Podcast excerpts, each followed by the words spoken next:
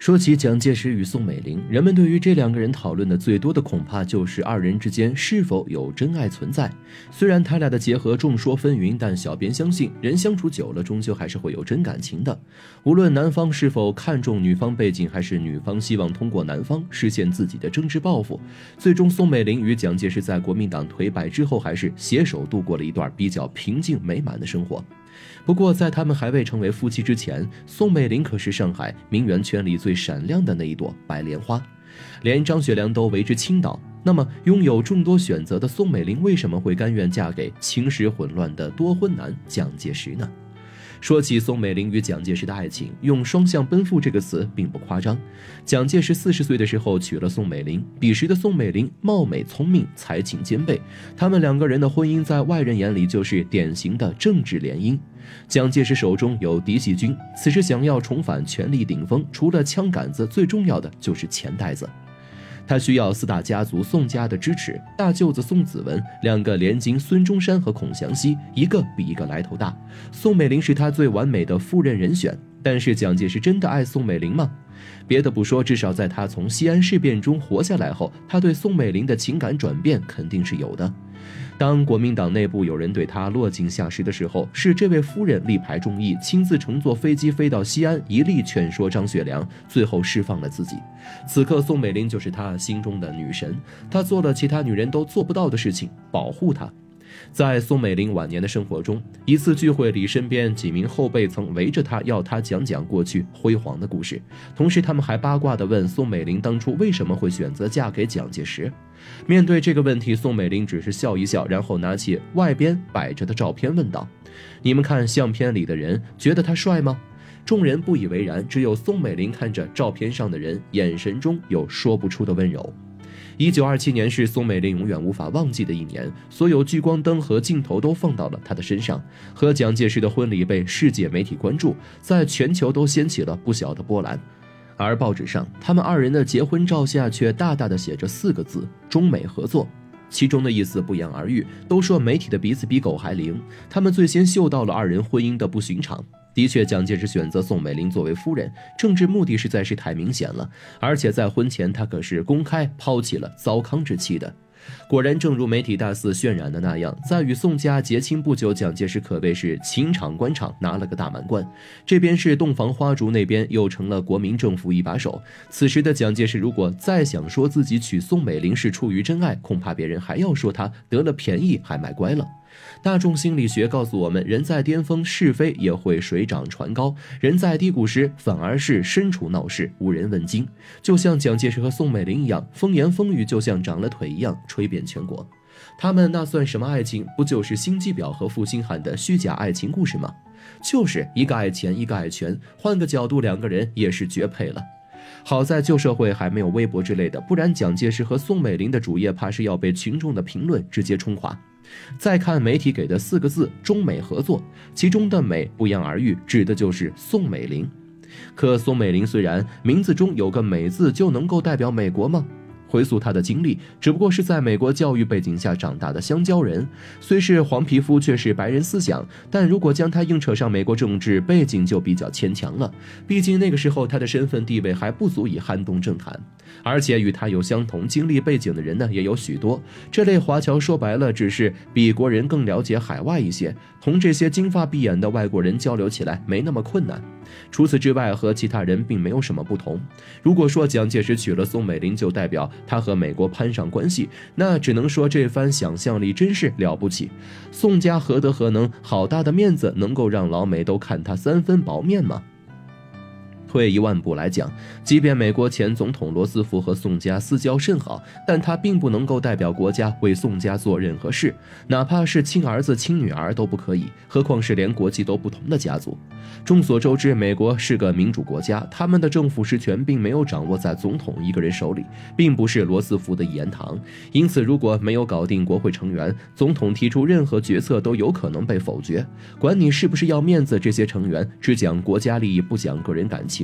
所以，那些说蒋介石依靠宋家获得政治地位的说辞，其实是本末倒置的。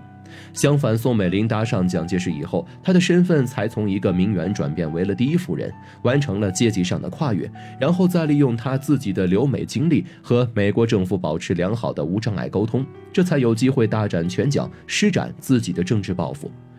有个最明显的例子，那就是在抗日期间，宋美龄远渡重洋，在美国国会舞台做的演讲。假如她的身份是宋家三女儿，这个演讲台恐怕她是没有机会站上去的。但这次她的角色是蒋介石的夫人，国民党领导人的夫人。而在演讲台上，宋美龄也是极尽说辞，把台下的老美们感动的是鼻涕一把眼泪一把。再说蒋介石在迎娶宋美龄的时期，蒋介石并不能够代表“忠”这个字。要知道，那个时候正是宁汉后期，蒋介石心不甘情不愿被迫下台的时候，身处政治低谷，郁郁不得志。宋美龄嫁给的并不是从前在北伐战争中呼风唤雨的总司令，而是个没有任何头衔光环的一介武夫。在孙中山帮他做的规划中，蒋介石并不是最好的接任人选，更多的还是把他当成一个武将来看。所以在孙中山离世后，第一把交椅的继承人首当其冲是主政的王精卫。从他的职位，国民政府常务委员会主席兼军事委员会主席也能够看出来，哪怕是名不见经传的许崇智，看起来都比蒋介石更有资格一些。要知道，在之前的国民党大会上，蒋介石可是个连个代表证都没拿到的。蒋介石下野后，云集波诡的国民党政坛一天一个样，派系林立，军阀内斗，就是一个字卷，不停的内卷，不停的内斗，谁又能够预见蒋介石这次下了台，是不是永远都上不了台了？至于东山再起，不过是他壮志难酬，也心未平罢。在这样的环境下，宋美龄也不是算命先生，自然算不出蒋介石未来会再有起伏。如果真的是为了领袖夫人的位子而将自己的头婚交给蒋介石，那宋美龄这一步无异于是一场豪赌。但是如果从爱情的角度来看，蒋介石对宋美龄的追求却可以称得上是男追女的一本教科典范。首先，从蒋介石的性格来看，他是一个非常自负且固执的人，同时又特别大男子主义，认准了一件事儿就会不惜一切代价也要完成。山无棱，天地合，才会说放弃，也就是和解放军对战，才让他碰了一脸灰。其次，蒋介石认识宋美龄的时候是在一九二二年，而他们真正结为连理，确实在一五年之后的一九二七年。在那个年代，虽然人和人之间感情热络的没那么快，但五年仍然属于长跑了。期间很有可能宋美龄对别人一见倾心，可是蒋介石却能够坚持下来，光是情书就写了足足一箱之多，连日记里都会写上自己和宋美龄约会的点滴。如果只是出于政治需要的话，这套戏老蒋大可不必做的这么足。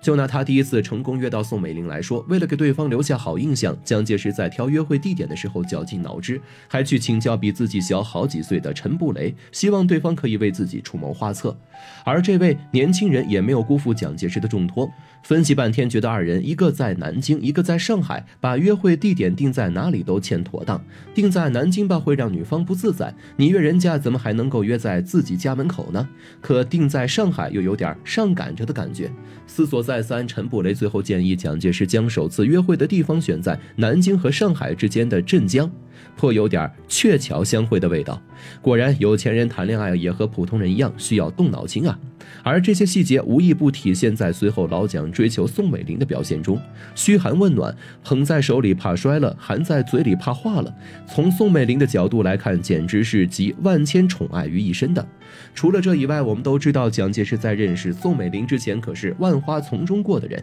家里三个老婆，除了原配是自己不情愿的以外，剩下的两个人可能都是自己亲自带回家的。其中一位陈洁如更是蒋介石口中的真爱，可结果呢？为了讨宋美龄的欢心，蒋介石决绝斩亲缘，在报纸上宣布自己和原配离婚，还和陈洁如恩断义绝，抛弃旧爱的速度快赶上闪电了。虽然属实有点三观不正，但这样的特殊待遇怎能够不让宋美龄幸福的晕头转向？于是顾不得家里人的反对，怎么都要嫁给对方。这么一看，似乎坏事全让老蒋一个人做了，美龄却清清白白顺利成了蒋夫人。所以这么分析下来，宋美龄对蒋介石是有爱情的，而且是在荷尔蒙冲昏头脑下产生的爱情，在甜言蜜语的攻势下，把这份羁绊当成了真爱。而且还有一点需要说的，虽然宋美龄有西式思维，但骨子里却是嫁鸡随鸡、嫁狗随狗那一套老封建。因此，在蒋介石被困西安的时候，他的第一个念头就是救夫，这也是为什么他能够和蒋介石走下去的一大原因。既是妻子，又是救命恩人，蒋介石不把他当成宝才怪呢。